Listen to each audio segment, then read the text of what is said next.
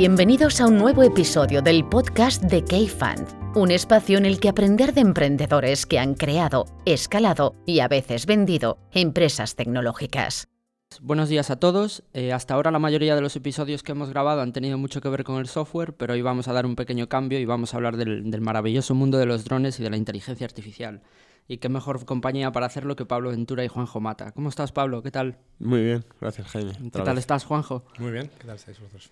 Pues para poner a todos en contexto un poquito, Juanjo, aunque de Toledo vive en Silicon Valley, empezó su carrera profesional trabajando en Netscape durante más de siete años, puede, parecer, puede, puede ser. Siete y medio, casi ocho. No llegamos a los ocho. Sobre todo yo creo que viviendo en primera persona una etapa muy interesante en la historia de Silicon Valley y todo el meollo de la burbuja.com.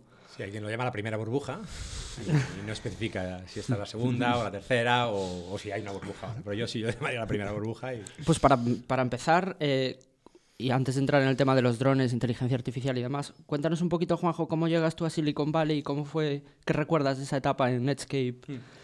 Eh, pues la verdad es que es una historia que si te la cuento es medio aburrida. Es un poco... pues, yo me fui a estudiar allí. eh, tuve la suerte de que mis padres me llevaban por el camino este de, venga, pues si quieres estudiar fuera, estudia fuera. Hice toda la historia para estudiar en eh, una de las universidades de allí de informática punteras. En Carnegie Mellon eh, tuve cinco años y, y pasa lo que aquí, hay bolsas de trabajo y te vienen a entrevistar gente. De hecho, te he contado antes, uno de los veranos eh, me vine a trabajar aquí, porque Santander Investment eh, hacía recruiting y acabé trabajando para vuestra Karina Spilka. Mi primera jefa que yo he tenido en la vida, yo he sido becario de, de Karina.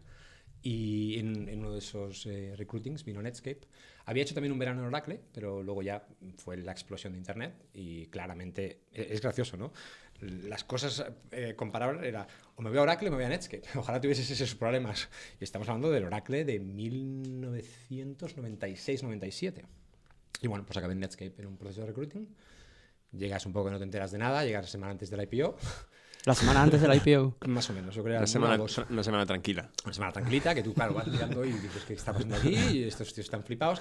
Pero en realidad, como todo el ecosistema está en mitad de pues, lo que le pasará al chaval de salir de la universidad que está en Facebook, o bueno, le ha pasado quizá a que está en, en- en Snapchat, no sé. Y, y la experiencia, ¿qué, qué recuerdo? Pues eh, es muy bonito. También tuve la suerte o la desgracia de ver las dos partes de la montaña rusa. O sea, vi los primeros cuatro o cinco años de stock splits, de esto es la leche, de adquisiciones de- y crecimiento. Y vi la parte de, bueno, pues ahora hay que venderle a OL, porque esto a lo mejor, de hecho, bueno, ya no se habla casi nada, ya Microsoft eh, ha sido exonerado de su culpabilidad, pero el, el DOJ demuestra que, que se carga una empresa por el camino, que es Netscape, y que con técnicas eh, eh, monopolísticas Ujú. eh, se carga esta empresa. Y entonces me quedé con eso, la, la experiencia es bestial, es muy buena. Y ¿Qué hacías allí? pues eh, como ingeniero de software, eh, como hace todo el mundo al principio, ports de AIX, que, que no parecen ni Unix. AIX era el sistema Unix de IBM y entonces cuando se hacía algo para Solaris primero, después de Solaris, por los primeros tres o cuatro meses, portear una cosa de un Unix a otro Unix. Y si me miras con cara de eso, ¿qué es? Pues ahora todo es Linux, pero efectivamente antes cada vendor tenía su Unix y el que querías vender lo vendías en el, en el Unix de ese, de ese vendor. Eso fueron tres o cuatro meses. Fue muchos años de e-commerce, software, desarrollo.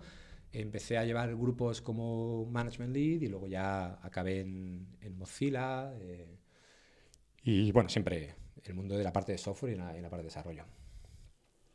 Y ahí da- después dejas Netscape, lo que decías, pasas tú por Sí, Mozilla, bueno, es que Oracle. en realidad nos- lo que pasa es que se acaba, se cierra el grifo de, de Mozilla, se ci- cierra el grifo de lo que, de lo que nos puede pagar eh, AOL, en ese momento ya es AOL.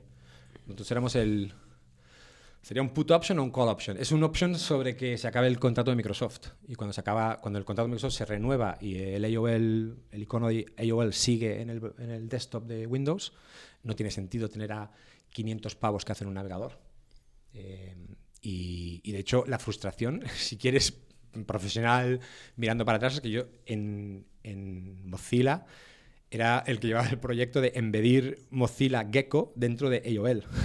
Tuvimos un año ese producto internamente funcionando, que si se hubiese lanzado hubiese cambiado el browser market share en 30 puntos porcentuales, porque AOL tenía muchísimo eh, peso en qué browser se usaba y lo que usaban era Internet Explorer. Nunca se usó, Bob Pittman nunca lo quiso lanzar porque eh, desde el punto de vista, punto de vista de negocio era mucho más importante estar en el, en el desktop de, de Windows. Y mucha gente lo leyó muy bien. Yo recuerdo incluso el comentario de gente, de cuando, porque hay un lag como de un mes o dos desde que se renueva el contrato entre AOL y Microsoft y que a Mozilla efectivamente lo cierren. Y lo cierren con, bueno, bien cerrado. Se nos dieron dos millones, se nos dieron entre comillas, yo luego no me quedé, dos millones de dólares para montar la fundación. Es cuando se hace el open sourcing. Hay gente que se mueve mucho para que esto no, el código no muera, no muera en, el, en el camino se consigue, lo, cual hace que Firefox pues, tenga una segunda oportunidad. Y, yo me fui a Oracle ahí pues creyendo que iba a seguir trabajando en Mozilla, cuando en realidad no fue así, pero bueno, la intención de mucha de la gente que estábamos en Mozilla fuimos a sitios en los que el resto del ecosistema quería, necesitaba de Mozilla. Así que viví las dos partes y, y, es bonito porque aprendes en los dos lados, aprendes de la, de la subida, del crecimiento bestial, de que no sabes... Eh, pues un, un, all hands eh, cada tres meses en el, en el, que a lo mejor me acuerdo que incluso fuimos parte de una alianza con Sun Microsystems, nos llevaron a un campus con Sun. La idea era vender el paquete de Enterprise a través de, de la, del el grupo de ventas de Sun. Eh, o alianza con GE, con, con, General Electric Information Services. Se intentó todo tipo de cosas, como en todas las startups intentan, ¿no? para monetizar. Porque en realidad éramos el grupo que iba a a ayudar a que no se cayese el revenue stream del browser, porque sabía que se iba a caer ese revenue stream, ¿no? Mm. Y la idea era que el e-commerce algún día recogiese ese, eso. Y desde que sales de Netscape hasta que yo desde que sales de Netscape hasta que yo te conozco en Teambox, que uh -huh. luego fue Redwood, uh -huh. ahí, ahí Están los años de Oracle, que te decía, en los que me creo que se puede hacer un inversor de la noche a la mañana también, porque estando en Oracle pues tengo acceso a, a los demo days de Y Combinator y, y, me empiezo a meter en el ecosistema. Es casi me apuras eh, la operación a la inversa de entrar en la emprendeduría. Es, mm. Normalmente el emprendedor es joven y empieza al principio, hace proyectos de joven. Yo en realidad entré en el mundo corporativo, porque los, mis trabajos sí. al principio, aunque Netscape digamos que es una startup, cuando estás el día antes de la IPO ya eres una empresa. Eh, entonces en los años de Oracle... Eh, pues tenía tiempo para y algo de dinero que había salido de, lo, de, de Netscape para invertir y, y, tú me conociste pues eso a los quizá al año y medio de conocer a Pablo Villalba en Barcelona y ayudarle a, a llevar Teambox a Estados Unidos, ¿no? Ser un poco el que incorpora la primera C Corp allí, ya, ya tenemos que hablar de la TalugoConf, me ha pedido David que hablemos un poquito de lo que fue el flip y, y bueno, pues llevar lo que se podía llevar eh, de, de, de, desarrollo, porque yo a fin de cuentas eh, lo que, de lo que venía es de hacer software. Así que esos años de Oracle son un poco... Eh, hay una mezcla de, de actividades. Eh, la gran corporación ya sabemos que te da tiempo a hacer otras cosas. Bueno, y, por hacer fast forward y, y, llegar a la actualidad, que en el fondo sí. es lo que queremos hablar. Sí, vamos a transicionar a drones. Estuviste en Redwood o Teambox, ¿cuánto tiempo? Cinco años, más cinco o menos. años. Hay un, hay un, poquito de overlap en el que no estoy part-time, sigo en Oracle, pero estoy. Entonces yo creo que salen cuatro o cinco años en Teambox y hace como uno y medio es cuando me empecé a buscar otros horizontes y, y aparece este proyecto de drones y, y, me meto en este mundo. Venga, y cuéntanos exactamente qué es este proyecto de drones. Pues te cuento, he venido a hablar de mi libro, como dicen, ¿no? Eso mismo, para eso te traemos. Eh, no, bueno, eh, es un proyecto en el que arrancamos buscando un caso de uso muy particular y luego ahora pues ha ido evolucionando. El caso de uso era de, pues con un dron podemos en, encontrar furtivos, los podemos usar como cámaras de seguridad. Eh, de hecho, yo creo que es uno de los problemas que... Encontrar que furtivos es... quiere decir encontrar cazadores furtivos. Sí, sí. Eh, de hecho, para un, un, cliente gordo español que le parece que esto pues, va a hacer y, y no te digo que lo, que lo encargue a la medida, pero sí que dice, bueno, ¿y esto sería posible? Y decimos, pues bueno, vamos a mirarlo, pero en plan más eh, side project que, que empresa. Y, y, te das cuenta, bueno, como pasa en todos los mercados al principio de la curva S, ¿no? De, pues, no tenemos ni idea de cuáles van a ser los casos de uso, pero este parece que es uno que se hará. Seguro que no es el primero, ahora te das cuenta, para que empezamos con esto, pero se empezó por ahí, se empezó quizá por... También estábamos mirando en contar cabezas de res o ganado desde uh -huh. el aire, decir, venga, si quieres... De hecho, una de las cosas que cuando me empecé a mover veía que se estaba haciendo era ver qué vacas estaban malas porque con una cámara térmica podías ver la temperatura relativa de una vaca y la otra, y como por legislación se está empezando a no poder dar antibióticos nada más que a la vaca que está mala, ayudar a ese proceso, que ahora pues, era ineficiente, bueno. Te... Y, y, bueno, con el tiempo se ha ido centrando en, en agricultura, es donde hemos acabado para intentar monetizar en primer, en primer contacto con el mercado, ya veremos como siempre se dice, ningún business plan eh, eh, sobrevive el primer contacto con el mercado. Quizá el primer contacto con el mercado es el de las cámaras de seguridad, no sé, no te sabría decir. Pero también nos, nos encontramos por el camino con la revolución de la inteligencia artificial. Algo que cuando te dicen, y desde un dron, ¿cómo intentarías buscar a un furtivo? Pues antes se hubiese hecho con, con Computer Vision de la que ahora llaman clásica. Y cuando decimos clásica es la de hace dos o tres años, no es de hace mucho más. Que es que hacer mucho, lo llaman feature coding, es decirle que un furtivo, pues claro, si es con una térmica es más fácil de ver porque ya va a una temperatura distinta que el resto, pero tiene dos patas a lo mejor y dos brazos, si la ves con una térmica, pero si lo ves en visual no, porque vienen, yo tengo algunas fotos que son graciosas, aquí no lo vas a ver en la vida. Entonces nos dimos cuenta de que era de locos intentar hacer traditional computer vision y aprendimos a hacer redes neuronales convolucionales, que en el megamundo de la inteligencia artificial es lo que se está haciendo para, para encontrar patrones. Explica un poquito qué son, para la gente que, que nos pueda estar Pues, escuchando y que no, este, que este no lo la verdad es que la gente lo habrá oído y se habrá cansado. Pero eh, para que la gente lo entienda, es enseñarle en un ordenador lo que son las cosas como a los niños. A los niños tú les dices diez veces que esto es un coche, esto es un coche, esto es un coche, y al final el cerebro automáticamente eh, pues, Identifica la palabra coche, de hecho el vocablo, la, la manera de decir coche con ese objeto. Que si al niño le hubiese dicho diez veces esto es un elefante, esto es un elefante, un elefante, el niño lo hubiese llamado elefante. Aunque al niño el retraining del resto de la sociedad le hubiese ayudado a decir, mi padre me está engañando, ¿no? Pero pues una red neural convolucional es, a fin de cuentas, lo mismo. A, una- a un ordenador le enseñas un millón de, imagen, de imágenes. Esto lo cambió. Hay un dataset muy popular que se llama ImageNet y se le enseñaron un millón de, de imágenes.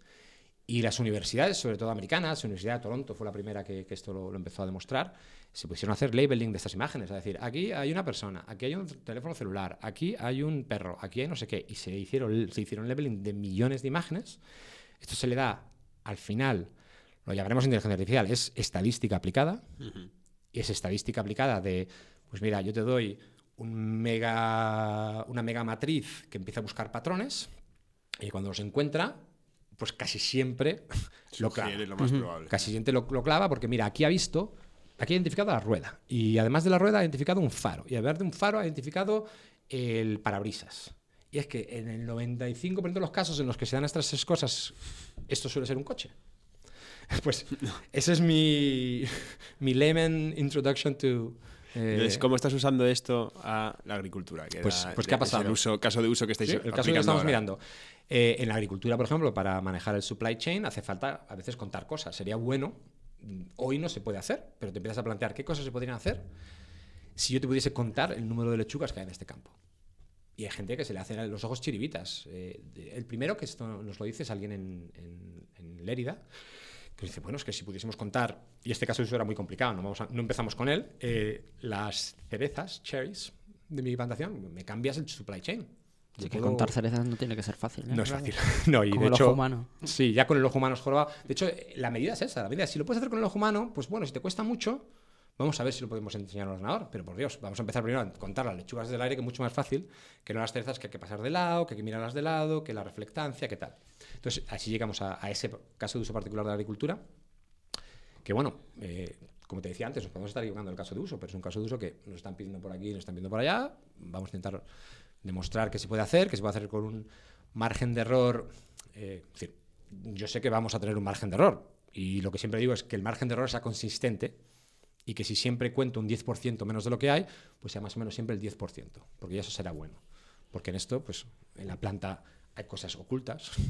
Tú pasas con un quad por un linio de estos de, de plantaciones y la cámara ve cosas, pero hay otras que están tapadas. Por, por ejemplo, hojas. o- Hojas, porque alguien... Pero, pero, por ejemplo, mira, es otro caso de uso que nos han dado. Es que me gustaría que pasases antes de incluso hacer el, supla- el- el conteo para clarear. Porque a lo mejor me ayuda a saber cuántos racimos tengo que retirar de la... Entonces yo estoy, claro, yo estoy segurísimo que esto se va a hacer. ¿Nos estamos adelantando? Lo más seguro. Eh, ¿Sabes? Es como todo. Es, es Time to market, ¿no? Sí, sí, el time to market. Medir qué es lo que hace falta hoy. Pues hoy seguro que en el mundo del dron se están vendiendo es más mapas de vigor de planta, que se pueden hacer, pero es en realidad un commodity desde el punto de vista de tecnología, y lo, y lo llevamos en un poco la cartera de cosas que se ofrece, pero lo que creemos que de verdad es defendible es la parte de, de inteligencia artificial, porque igual que un día, yo esto te lo compararía al MapReduce, un día llega Google con MapReduce y muchas cosas se reescriben a MapReduce y se hacen con Hadoop clusters y, y es el comienzo de ahora lo que la gente... Ahora todo es Big Data. Bueno, hay cosas que de verdad son Big Data y hacen falta eh, clusters de máquinas para manejarlo.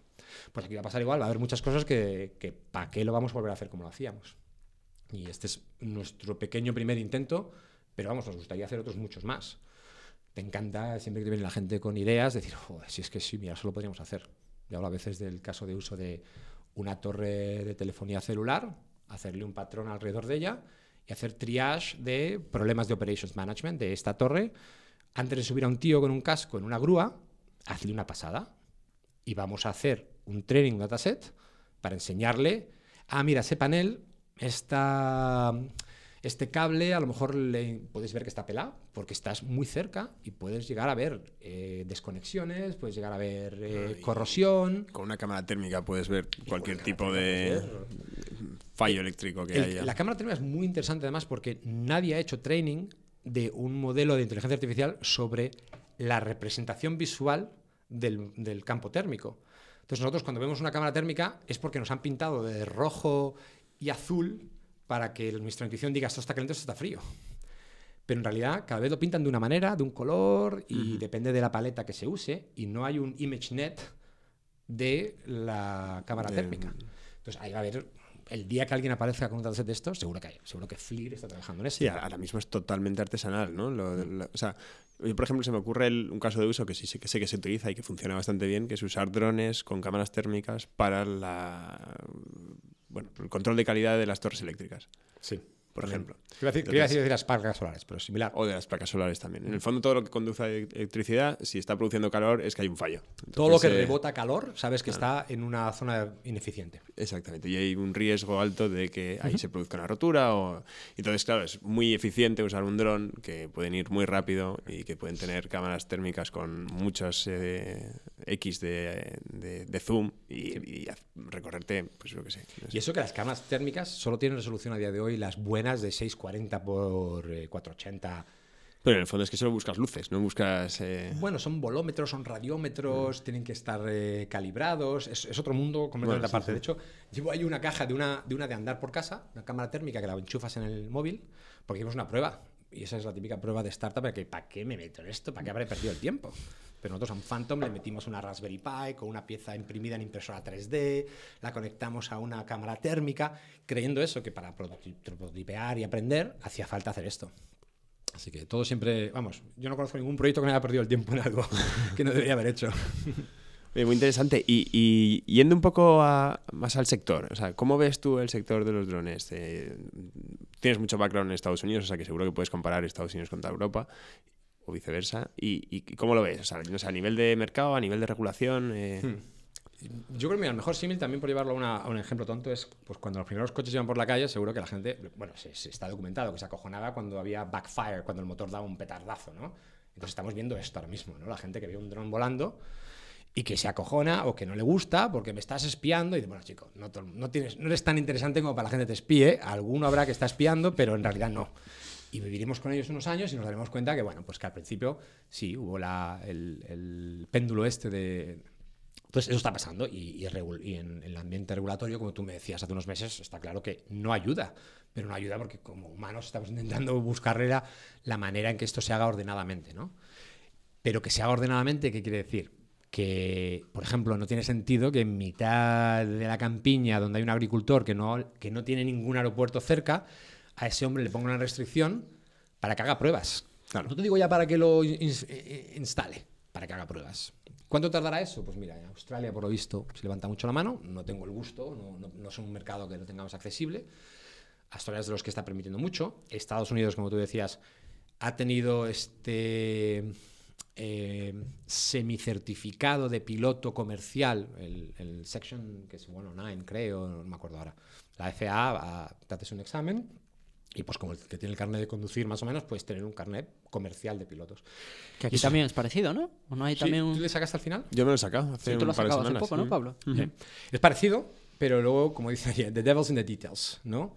Eh, a pesar de que existe ese régimen, las zonas en las que puedes volar, por ejemplo, son muy distintas. Es decir, aquí está directamente especificado en la ley que no puedes volar en zonas densas urbanas. Mm, A ver, el, o sea, sí, desde luego, está muy especificado y de hecho hay eh, ocho zonas de vuelas estipuladas, solo puedes volar en las Fs y las Gs, eh, que básicamente es todo donde no hay urbes o, o aeródromos, literalmente, o edificios estatales o edificios protegidos, tipo centrales nucleares, ese tipo de cosas. Sí. Y luego lo único que, pues, o sea, en el fondo, el, o sea, aquí la ley, por mi experiencia, es pues, una cosa que hicieron corriendo y que un poco para cubrirse un poco las espaldas cuando... Bueno, para que no haya líos, ¿no? Me imagino lo típico que le pasa al regulador. Al regulador se empieza a dar cuenta que estos juguetes, entre comillas, los está comprando la gente.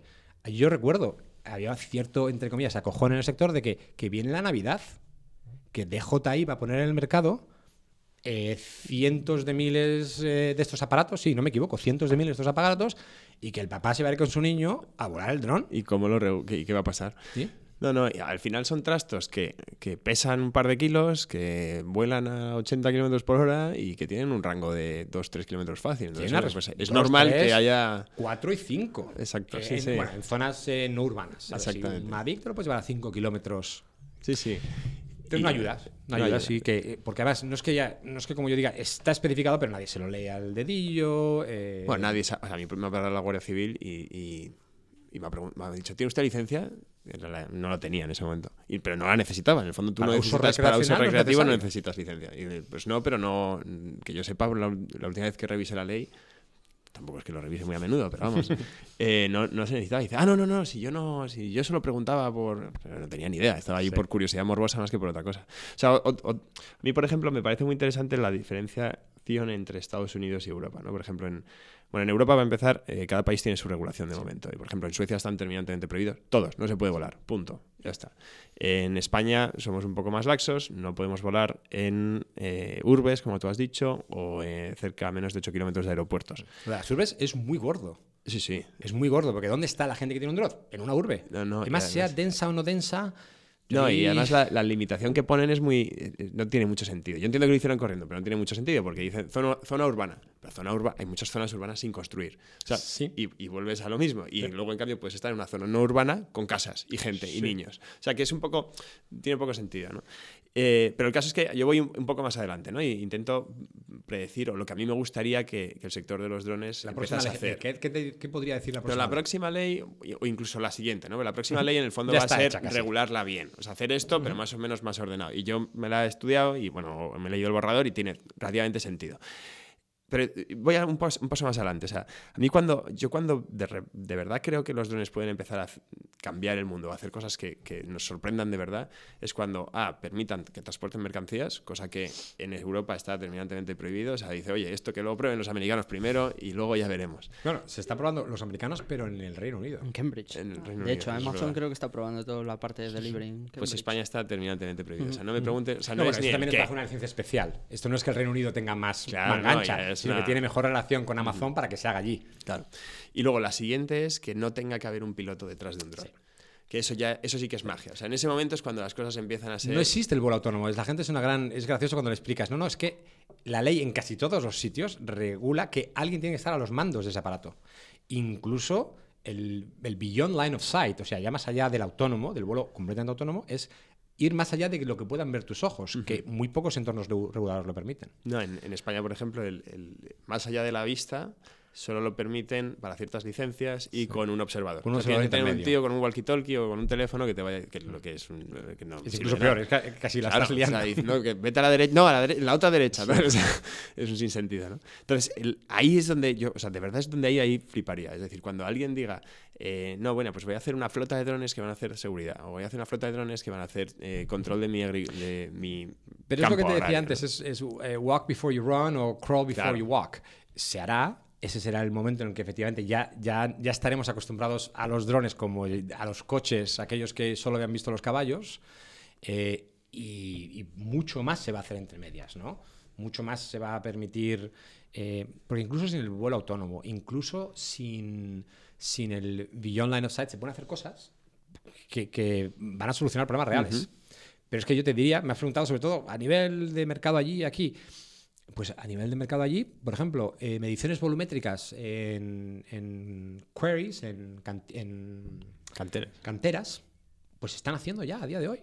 Entonces, eso es una solución a un problema gordo, porque a mí nunca se me había ocurrido, pero un día te dice alguien de la construcción, pero tú sabes lo que me soluciona si me dices cuántos eh, metros eh, cúbica- cúbicos, cuántos tengo metros cúbicos hay, tío, dime que, que los tengo que mover y no sé dónde me entran. Exacto. Esa montaña de tierra, ¿qué esto es? no es drones, esto es fotogrametría. Y esta es una fotogrametría que a lo mejor se puede haber hecho con, una avioneta, con lo que sea, con un avión teledirigido, con un globo. O sea, mucho del software que estamos usando es software que si lo miras en el mundo open se usaba para en globos geostáticos usar fotogrametría. Entonces, mm, el mercado es, bueno, lo que, lo que se dice siempre. Eh, al principio, al principio de esas curvas, eh, hay, hay mucha ineficiencia, eh, perdemos mucho tiempo en, en tonterías que no deberíamos. Por ejemplo, pues con la cámara térmica a lo mejor no deberíamos estar perdiendo el tiempo cuando ni siquiera se está usando bien la fotogrametría y el pues, conteo básico de, de cosas, no ya en la agricultura. Hay otras muchas cosas que se pueden contar desde el aire, que no se pueden contar desde el suelo. Claro, es que a lo mejor estamos obviando una cosa que, que nuestros oyentes quizá no, no tengan claro. O sea, en el fondo los drones sirven para tener una plataforma aérea desde la que hacer cosas. Y, Son y cámaras que vuelan. Exacto, son cámaras que vuelan. Entonces, esto existía antes y se llamaban avionetas. Y lo único que pasaba es que tenían un coste mucho más elevado que con un dron. Entonces, el hecho de que existan los drones permite A, hacer mucho más eficientes ciertos procesos donde se usaban avionetas y B, aplicar esta tecnología para un montón de sitios donde no se hacía porque era muy costoso. Y esto es, abre un mundo de posibilidades, ¿no? Desde Sí, medir parte, montones de tierras en canteras a contar cerezas o a contar personas, eh, si es la policía o... Entonces, eh, es- esa es como la primera derivada de, de esta tecnología, ¿no? Y luego vendrán todo lo que hablábamos de, pues, oye, vuelo autónomo... Y a ver, eh, y esto tiene valor en el mercado ya, hoy. artificial, Eh, El contrato, y esto se puede decir porque no, no se dan nombres, el contrato eh, en el Apple Campus que se acaba de, de inaugurar de la compañía constructora con, un, eh, con una empresa de estas de drones del sector por pues, apoyo logístico, tanto para volumétricamente dime qué estoy haciendo en la obra, como para el vídeo bonito que viene la gente de marketing, es de cuarto millón de dólares al año. Eso es lo que se ha pagado por hacer, seguro que muchos eh, vanity shots del Apple Campus. No está mal. No está nada mal, efectivamente. Entonces es un buen mercado de, de elefantes, ¿no? Ni siquiera de deer. Claro, ¿cuántos de esos hay? Pues no sabemos. ¿Y, y cuántos de estos van a ser pioneros? eh, porque muchas empresas pues, han liado la manta a la cabeza y han hecho hardware. ¿no? Han hecho el mundo del dron, como tú dices al principio, es sobre todo hardware. Y luego te das cuenta que el hardware se estandariza claro. y el hardware, yo creo, y, y seguro que tardará, pues que llegará un momento que el, el prosumer drone, el drone de los mil pavos, como el laptop de los mil pavos, te soluciona tantas cosas que irá en, en la pickup truck de- del tío de agricultura. Al lado del rifle. Y... Al lado del rifle en Estados Unidos y aquí al lado del marca, yo qué sé. Pues sí, cada sitio llevará su cosa. Pero, pero se usará como. Sí, que será un como- commodity tarde o temprano. Será un commodity. Hombre, será un commodity que, lo, lo dicho, no todo el mundo ha, ha- ha hecho aeromodelismo. Pero la siguiente generación va a haber muchos más.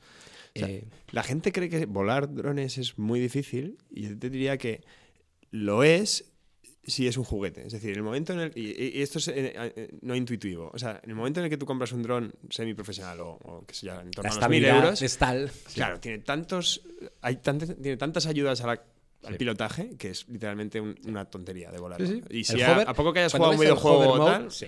Sí, luego se, sí, luego hay que luego ser se habili- juntan, luego se juntan sí. el hambre con las ganas de comer, porque hay otra tendencia incluso que se puede unir aquí, ya por meter palabras y buzzwords, que es lo de realidad virtual, realidad aumentada. Ujú.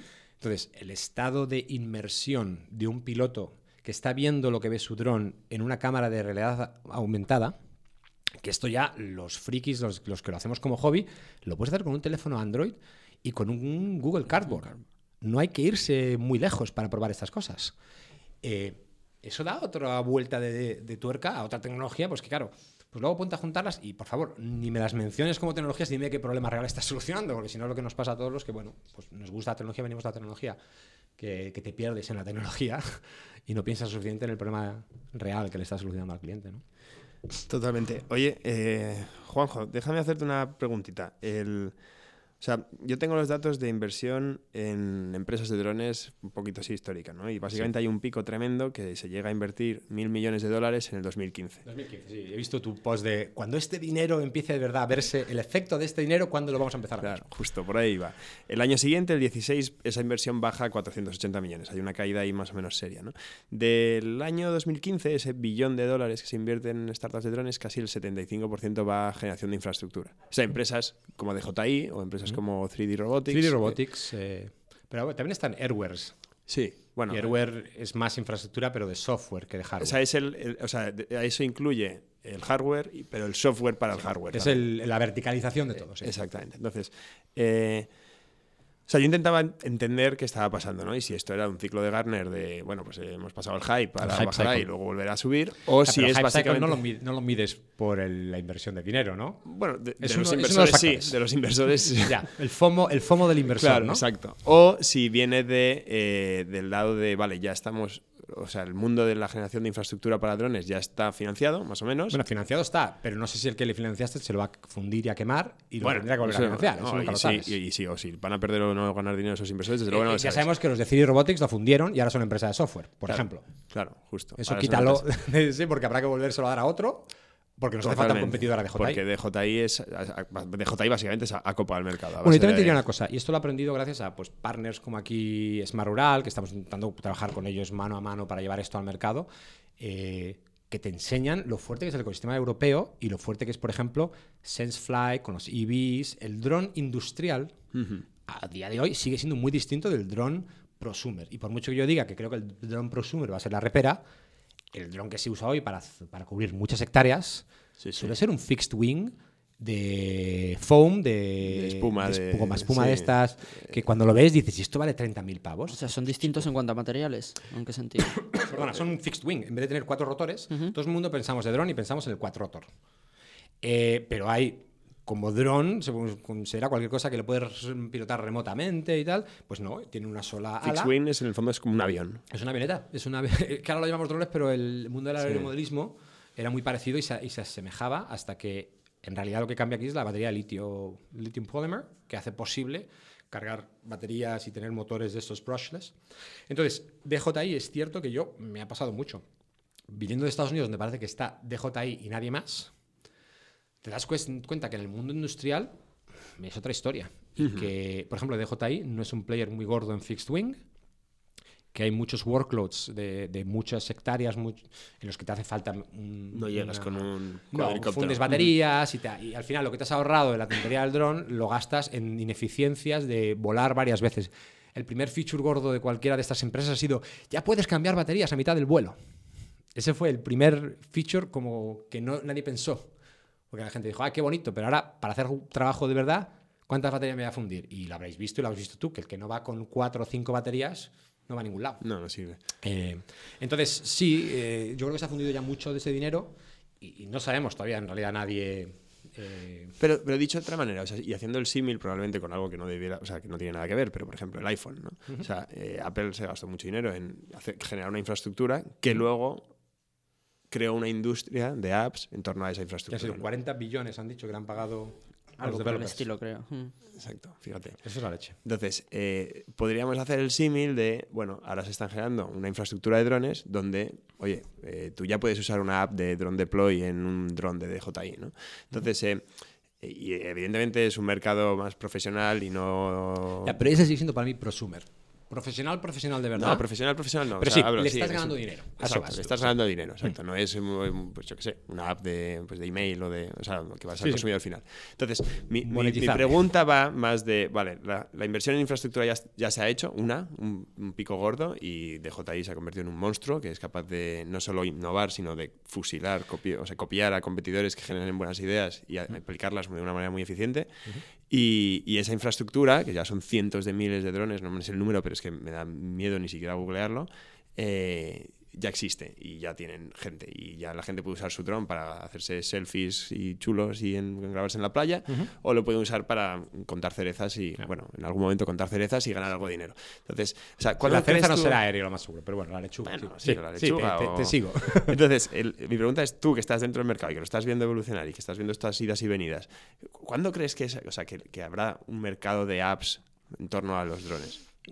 Existe, como tú dices ya, está en pañales, pero es que te diría, por a otro símil, al símil mío de los caballos y los... Alrededor del Model T de Ford no se podía montar mucho. Es que estamos en los años del Model T de los drones. Bueno, quizá no ya del Model T, hemos avanzado a lo mejor un pelín. No demasiado. O sea, tú y yo hemos flipado cuando nos han puesto en un DJI Collision Avoidance. Y ahora ya lo damos por hecho. Y ahora ya doy por hecho que no trabajaré con un dron que no tenga Collision Avoidance. Eh, entonces sí, pues se están haciendo escaramuzas porque ahora, todo va mucho más rápido. Por eso todo va mucho más rápido. Ya mm, vemos patrones y vemos que va a haber un App Store. ¿Y el App Store quién? Esto va a ser eh, un momento en que el mercado americano hacía el símil de que 3D Robotics sería Android al, iOS de, de DJI. Me parece una, una hipersimplificación. Pero bueno, servía porque 3D Robotics estaba detrás de PixHawk, era movimiento open source eh, y podía haber sido así. Y si 3D Robotics no se da la leche en el mercado navideño de hace dos años, estaríamos escuchando otra historia, quizá. Si el 3DR solo hubiese sido mejor dron eh, de consumo, a lo mejor hubiesen sobrevivido ese, ese golpe. Entonces, lo habrá, pero yo creo que estamos pronto y bueno, estaría quizá en, en, tu lado de la silla, no en el mío, si, si, si estuviese eh, analizando pues quién es el player que creemos que va a llevarse al catálogo. También yo creo que es una, una cadena de valor que está también por ver qué, enlaces hay, qué, links hay. Porque todo lo que hacemos el humano es ver patrones antiguos y aplicarlos. Pero luego nos damos cuenta que, bueno, es que luego acabó siendo distinto, pero al principio estamos que pues lo que he hecho yo. Decir, esto es como el mundo del coche. Entonces, cuando el mundo del coche evoluciona así, esto evoluciona así. No, mm, lo estoy no modelar así, pero por el camino me, me daré cuenta que hay cosas muy distintas.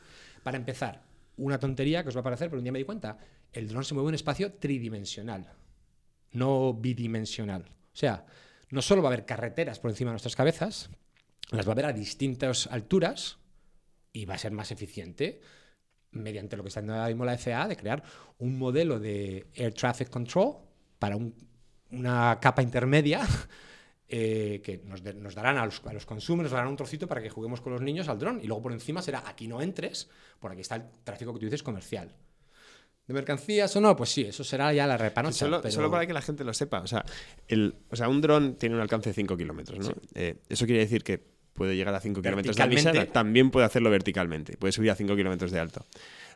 en España, por lo menos, a partir de 150 metros de altura ya pueden volar aviones helicópteros, aviones comerciales, eh, avionetas, cualquier cosa. No en zonas urbanas, pero sí. O sea, tú estás en el campo y nadie y subes... los NOTAM. Nadie, nadie los NOTAM, que son los, eh, las notificaciones a, a, los... Exacto, Notice to Airmen. Entonces, el problema de la regulación no viene de ah, se me va a caer el dron encima, eh, tal, qué miedo, lo que sea. No, no viene de eso, viene de que tú, de que tú tienes. O sea, el, mundo de la aviación siempre ha venido de que el piloto está dentro del avión y se juega la vida. Entonces actúa con sentido común porque se está jugando la vida. Pero cuando está abajo, claro, cuando está abajo, hacer locuras es más fácil. Y alguno encima se lo juega en plan de videojuego, porque lo va a ver. Exactamente. Entonces, toda la regulación viene de cómo hacemos que unos Mm, unas aeronaves que no somos capaces de controlar porque no, porque no, las detectas con radares y son muy pequeñas. De momento. De momento, todo llegará, estoy de acuerdo. y las controlaremos incluso más. Puede ser que el avión. Bueno, no sé. No, y el que invente la manera de que los drones sepan cuando hay otro dron cerca, eso también eh, será un momento histórico. que su empresa es esa. Es esa, exacto. Porque sabe que eso es un problema tan gordo. Justo.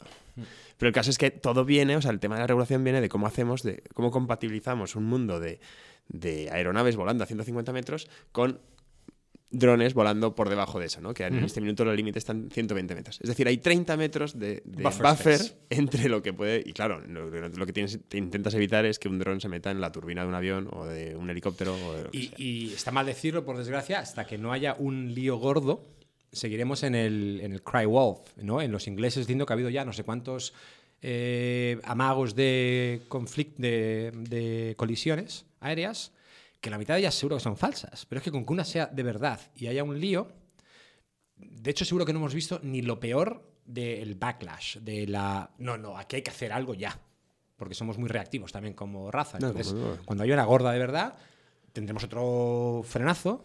Y no te digo que al mundo del drone, pues por unir otra vez a lo de Artificial Intelligence, en Artificial Intelligence se habla mucho del AI Winter, porque todo esto que estamos hablando algorítmicamente estaba ahí y lleva parado 10, 20, 30, si no 40 años.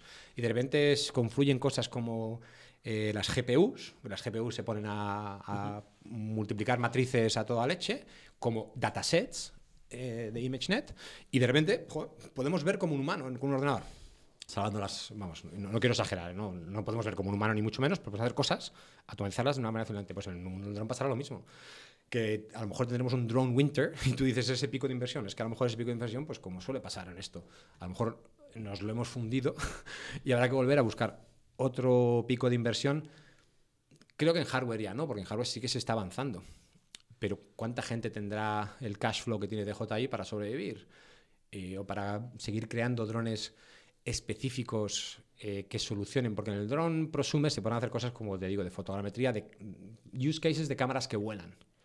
Pero los use cases que a la gente de verdad le flipan son esos de brazo robótico montado en el, robo- en el brazo, en el. Sí, actuadores. eh. Yo el primer dron que vi, yo no estaba en este mercado hace tres años, cuando estaba todavía en Redwood, fue en un partner meeting, un LP meeting, en el que una de las empresas era de drones. De hecho, la misma del contrato de los 250.000 con Apple, y su primer prototipo era un pedazo de caja tan grande como esta mesa, que era un cono en la que el dron aterrizaba y un brazo robótico le cambiaba la, la batería. ¿Cuántos millones de dólares se ha fundido en esa empresa de capital riesgo cuando se dio cuenta que esto tenía un error rate tan alto que "Pff, ¿para qué hemos perdido el tiempo con lo del re- el, el cambiar la, la No, batería y eso, automáticamente? y eso tiene muchísimo sentido si el dron es autónomo. Pero como de momento la regulación ni en Estados Unidos lo permite. ¿Lo permite? De si momento no, claro. al lado con el mando, pues mira, que, que estire, que cambie la Claro, batería o sea, y que siga. o sea, o sea, esto es una, una tontería, pero esto es como, o sea, si tú tienes un dron autónomo, o sea, la magia ocurre cuando es autónomo de verdad. No tienes que tú esperar que aterrice para cambiar la batería y tal. ¿no? Tiene una base donde entra, Sí, se y- carga. Y, eso te lo he dicho yo, me acuerdo, el verano pasado, ¿no? Yo, me gusta pensar, y me gusta dónde está el mercado también desde el punto de vista de crecimiento, eh, que para ese día estaremos listos, ¿no? Me dará miedo eso cuando vea ya un dron de base autónoma. Ya que DJI le ponga al Spark una base de recarga, pues ya sabrá una serie de ya casos estará de uso hecho. Ya estará hecho. Y dirás, ya llego tarde, ya la parte Yo- de software la tengo que haber hecho. Yo como inversor, si tuviese que invertir y jugarme un dinero en este, en este sector, Cuidado, cuidado con lo que vas a decir, ¿eh? Está grabado. No, pero probablemente, y pensando a 5, 6, 7 años, que es los horizontes que barajamos, ya, joder, eh, pues yo creo que todo lo que sea ir hacia el dron autónomo, o sea, por ahí, antes o No, después. no, o sea, si lo hemos hecho cosa es que esto, sea- lo si hagas lo hemos pronto, hecho ¿no? esto para que haya un tío a los mandos, para eso no la teníamos que haber liado. Exactamente, estoy de acuerdo. Está, está claro que como raza nos organizaremos para. Y una cosa te digo también, eh, ya no solo en drones, también en aviación y en Ah, coches. decir coches, porque es, Bueno, es en el todas, en punto de todas inflexión del partes, coche. el- o sea, los, los accidentes vienen por la, por la variable humana. Entonces, eh, si tú, o sea, si- lo único que tienes que hacer es demostrar que funciona. Sí, sí, ha habido un blog post muy bueno del chico de Coma AI eh, en el mundo ayer, en el que habla un poco de esto, de cuándo llegaremos a level 3, que el level 3 ya es que tú en la realmente. autopista vas dormido. Bueno, por exagerar. Yo he dicho a este chaval, he hablado con él para decir, oye, ¿por qué no usamos chauffeur aéreamente? ¿Me dejas poner esto en una Raspberry Pi para ca- capturar las imágenes y crear la red neuronal convolucional de pilotar estas cosas en aire? Eh, he habido uno también muy bueno, un chiste muy bueno que decía la gente de, nos preguntarán nuestros hijos o nuestros nietos de, pero, pero la peña conducía y, y- no, y no había millones de muertos. Y les diremos, pues, pues sí, era así. Pero la alternativa era estar ir andando. Era ir andando, o sí, o no, o no ir a los sitios, o ir en autobús, que lo conducía alguien. Y, y- da- es difícil Sí. pensarlo así, pero yo creo que, que está claro que pasará. Y bueno, pues de momento nos toca a, a unos cuantos poner el mini granito de arena de conseguir algo que, por una parte, des- desestigmatice el dron, por ejemplo. Yo el otro ejemplo que pongo mucho es, mira, yo me voy a, a ver a la familia en Sonoma County y no oigo un dron volar. Y eso no es normal. Eso en unos años, igual que oigo un coche en la autopista, mira a la izquierda y veré un dron que está volando capturando datos. Y ese dron se, se aparcará solo y esos datos lo mandará a un servicio SaaS y generará unas alertas. O sea, yo, también, yo también creo que el- ese miedo viene de que hay muchos locos por la vida. Entonces, eh, o sea, es muy divertido comprarse un dron y grabar al vecino o a la vecina. ¿No? O, Divertido, que no es la palabra, pero sí, te entiendo. Bueno, entiendo Sí. que haya gente que le divierta, Sí. claro. O sea, Sí, eh, entonces, eh, lo que tiene que ocurrir o lo que va a ocurrir, pues es que haya un par de casos de estos en el que haga un, casos Lo que ejemplarizantes con en unos. Suecia, ¿no? Yo creo que lo has dicho antes de Suecia ha sido en respuesta a un par de casos de estos y los suecos, los suecos han dicho, espérate, primero vamos a quitarlo todo Y luego, Y ya, luego ya veremos veremos cómo levantamos la Claro. mano. Entonces, eh, pasaremos por ese momento también. O sea, en algún momento, pues alguien volará un dron cerca de un aeropuerto, eh, pasará algo y se, y se pondrán duros, ¿no? Porque tú ahora mismo también es muy difícil de controlar. Bueno, ¿no? pero está pasando en software. ¿eh? Eh, DJI ya está no dejándote volar. El último firmware up- upgrade te requiere re-registrar y no te deja volar. Y ya está la peña en los foros. ¿Cómo hago para que esto no me dé el coñazo de poder volar donde yo quiera? Que, que esto también pasó mucho con los vídeos de YouTube. eh, y con gente que sube fotos a Instagram y le decimos, eh, ya, pero joder, ¿dónde has volado y tal? Entonces, sí, habrá que tener cuidado porque si no... Sí, pero no es, o sea, ya no es... o sea, ahí entra el tema de, por un lado, la regulación, que en el fondo está mal hecha, o sea, que no tiene mucho sentido en muchos casos, circunstancias, y por otro lado viene el, el sentido común, o sea, si volar de cerca de un aeropuerto es, per se, peligroso, o sea, es, es- estás poniendo la vida de otros en riesgo, ¿no? Sí. Entonces, claro, hasta, o sea, yo, por ejemplo, y, y- y sé por qué lo dices, yo volado en muchos sitios donde probablemente no debería haberlo hecho, pero que En Estados por Unidos sentido no común... ningún problema. En Estados Unidos no tuve ningún problema, pero No, que te digo que no hubieses tenido ningún problema bajo la legislación americana. Bueno, eso es ahí puedes volarlo donde quieras, entre edificios, puedes hacer lo que quieras. Pero en- entonces es un tema más de sentido común. Incluso aquí, ¿eh? porque si tú aquí vuelas en un sitio donde no debes, te pilla la policía, pues te va a meter un paquete. Pero si vuelas donde debes, y, y- donde debes, digo, o sea, por sentido común, o sea, si tú vuelas encima de una zona donde no hay nadie, Ya, pero la, es el la Guardia Civil puede venir y decirte, oye, que Ya ese es el problema del sentido común, ¿no? Por eso es- existen las leyes. Subjetivo, común subjetivo. un sitio. Claro, ahí está donde, donde, donde el lío Sí, hay. no- nos queda mucho por andar, es lo, es lo que tú dices de, de la primera, el primer pico de inversión, yo creo que es más o menos eso, en los años de Airware, el año de DJI creo que está en ese, en ese montículo, en esa subida. ¿Y dónde crees que estaréis vosotros, Juanjo, en dos, tres años? Bueno, está claro que estamos intentando estar en la parte del stack de aplicaciones y sobre todo software, no perder mucho el tiempo con el hardware porque no, ni no es lo nuestro y pues lo haremos lo necesario para aprender con el hardware, pero queremos ser pues más plataforma que otra cosa. Queremos eh, demostrar con uno o dos casos de uso buenos que, que hemos creado pues el mejor sitio para manejar esos datos que van a venir, ya te digo, ni de dron. Llegó un momento que lo, empecé a decir, es dato que viene de vehículo autónomo, porque es que que sea un dron como si me das una, una quad que ha hecho fotos por un viñedo, que esa quad también va a ir autónoma. Como si me das sensórica, que ya es que eso ni es vehículo. Pero cuando te das cuenta de lo que nos viene y lo que se va a poder hacer al triangular muchos de estos datos, porque de verdad nos va a, nos va a salir por las orejas, ¿no? Tú date cuenta que cada vez que vuelas haces 200 fotos, el que menos. Hay que esticharlas, juntarlas, luego extraer la información válida, pues sea un conteo, sea un valor de vigor de la planta, y eso imagínate, te decir cada semana por decirte cada día, cada día sería exagerar.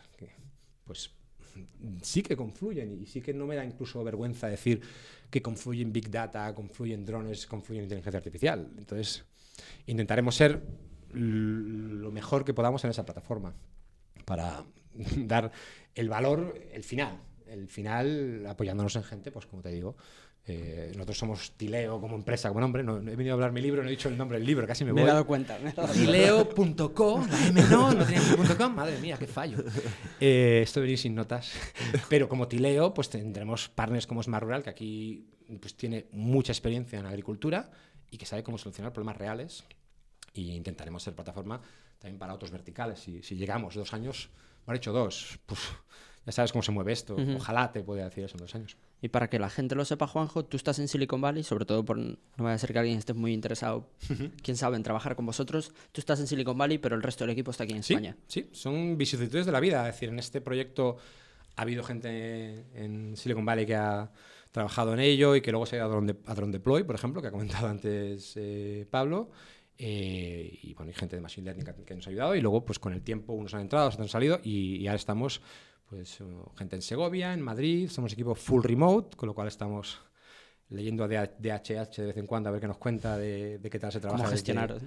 Sí, bueno, y, y a ver si nos dejan una casita ahí en Marbella al lado de él, que también eso debe ayudar, ¿no? Así que sí, estamos allí. Si la gente me quiere seguir en Twitter, soy JJ Mata y que me hagan un DM y que, que me cuente qué, qué les interesa de este mercado. Oye, Juanjo, y para ir terminando, eh, tengo la sensación de que eres una persona bastante opinionated. No Y entonces. y- Para bien o para y- mal? y- Espera, ¿eso es bueno o para malo? Depende. Siempre es bueno y malo a la vez. Eh, Jaime es gallego, entonces no, no esperes que Depende. sea... Teniendo en cuenta o sea, la experiencia que has tenido en, Sil- en Silicon Valley, eh, que sigues allí, que después has trabajado en Redwood y has visto, o sea, has estado muy cerca de YC desde el principio, como decías tú. eh, ¿qué, qué valoración o qué opinión tienes de, lo, de cómo ha cambiado España en ese sentido en los últimos 3, 4 años? Es muy difícil para mí decírtelo porque yo lo he visto siempre desde, a- desde aquella costa. Entonces no he tenido, no he podido nunca comparar. Está claro, por ejemplo, por volver al tema de, de cuando yo de verdad me meto en, ayudar a un emprendedor, a Pablo Villalba, Pablo era una persona que sin haber pisado en Silicon Valley se leía TechCrunch y te podía explicar perfectamente los pasos que él tenía que seguir y cuadraba y tenía sentido y tú decías, bueno, pues tú has estado aquí eh, como podías haber estado en San Francisco. Entonces España sí cambia mucho porque, claro, la democratización de la información hace que esto no haga falta estar en ningún lado, como decimos, y, bueno, pues hemos copiado. Lo malo es que hemos copiado, como siempre, se copia lo bueno y se copia lo malo. Entonces se copia lo malo de, pues celebramos quizá demasiado como allí las rondas de financiación, en vez de celebrar el primer, eh, la primera venta, eh, que eh, lo, del, lo, del, ecosistema pues tiene su, su, cosa buena y su cosa mala. Y también lo hemos aprendido, ¿eh? que yo creo que lo hemos aprendido también un poco más rápido porque se, el golpe se lo da a otro también primero. No sé si es a eso a lo que te referías, así en cuanto Sí. a España. mm, y también, bueno, ha evolucionado muchísimo con la presencia de fondos como vosotros, ¿no? Es decir, está claro que es una manera distinta. Yo siempre le decía esto a la gente como alguien que ha hecho la, tontería de eso, de intentar invertir creyendo que salen los números con tres o cuatro cheques en YC. No salen los números. Yo no me pillé los dedos. A lo mejor gané menos que, en un index fund en, ese- en el S&P en el S&P 500. Pero eh, yo siempre le decía a la gente que el dinero pesa mucho en Europa. Y decía Europa, y sin conocer el resto de Europa, pero creo que no me equivoco. Y se puede decir claramente que el dinero pesa mucho en España y el inversor en España era mucho más de, oye, que yo te doy dinero y tú respondes por mí. Y, "Ah, tú respondes a mí, yo te voy a decir un poco, si no me gusta, por dónde tirar. Y, y cuando le tienes que explicar a la gente que existen los economic rights y los control rights, los, los derechos económicos sobre una inversión son esos y todos ganaremos lo mismo si lo hacemos bien, pero los control rights, eh, el que tú me controles para dónde va la empresa, aquí parece, o, o parecía por lo menos hace unos años, imposible, ¿no? Y sabías que coger dinero de aquí era muy distinto de coger dinero de allí donde, pues sí, a mí como inversor en cosas de YC me llegaba un email mensual de, mira, eh, por aquí van los tiros. No nos hemos fundido toda tu pasta, nos queda tanto, mm, a lo mejor vendemos Estamos esto, esto. y estamos probando esto. Y al final, eh, cosas en las que me puedes ayudar. O sea, Para que no tenga, no- para- que en realidad es una buena manera de, para que no vengas tú aquí a decirme qué tengo que hacer, te voy a llevar a mi campo, a decirte, creo que me hace falta ayuda en esto. Y, y cuando hablabas con, con founders de ese perfil de allí, te, te lo dicen, ¿no? ¿no? O sea, a mí no me llama nadie, eh, los inversores. También, también es el, el fall y la locura de Silicon Valley, ¿no? Que hay mucho dinero de este tipo, de gente que ha pasado por este proceso que, que ha tenido suerte y que está dispuesta a que siga dando vueltas la noria, poniendo dinero de esta manera, no te voy a decir, no es sin ánimo de lucro, hay un, hay un ánimo de Sí, lucro. no es altruista, pero... No es altruista, pero es mucho más colaborativo y es mucho menos vicioso o, o enviciado, ¿no? Oye, y ahora sí que sí, antes de despedirnos y una pregunta que le hacemos a, a todas las personas que pasan por aquí, ¿a quién te gustaría que entrevistásemos que no hemos entrevistado todavía? Pues mira, no vale decir Scarlett. Johansson. Scarlett Johansson no vale. No, os haría un favor, además, si no, no podríais. No, pero mira, te has- ha salido el nombre dos veces y no ha salido a aposta. Yo diría que a Pablo Villalba, que además lo tenéis cerca. Lo estamos intentando. Lo estáis intentando. Le tenéis por aquí para la TarugoConf. Sí, Así cierto. que a él y a Tomás, pero vamos, a Pablo yo creo que eh, el ecosistema español de y, me llamas para hacer las preguntas adecuadas. Lo tendremos en cuenta también. Pues oye, muchísimas gracias a todos por escucharnos y recordaros que podéis encontrar otros episodios del podcast en blog.cafan.vc y también en Twitter en arroba cafanvc. Muchas gracias, Juanjo. A vosotros, gracias. Pablo. Gracias, Pablo. Volvemos en dos semanas. Hasta luego.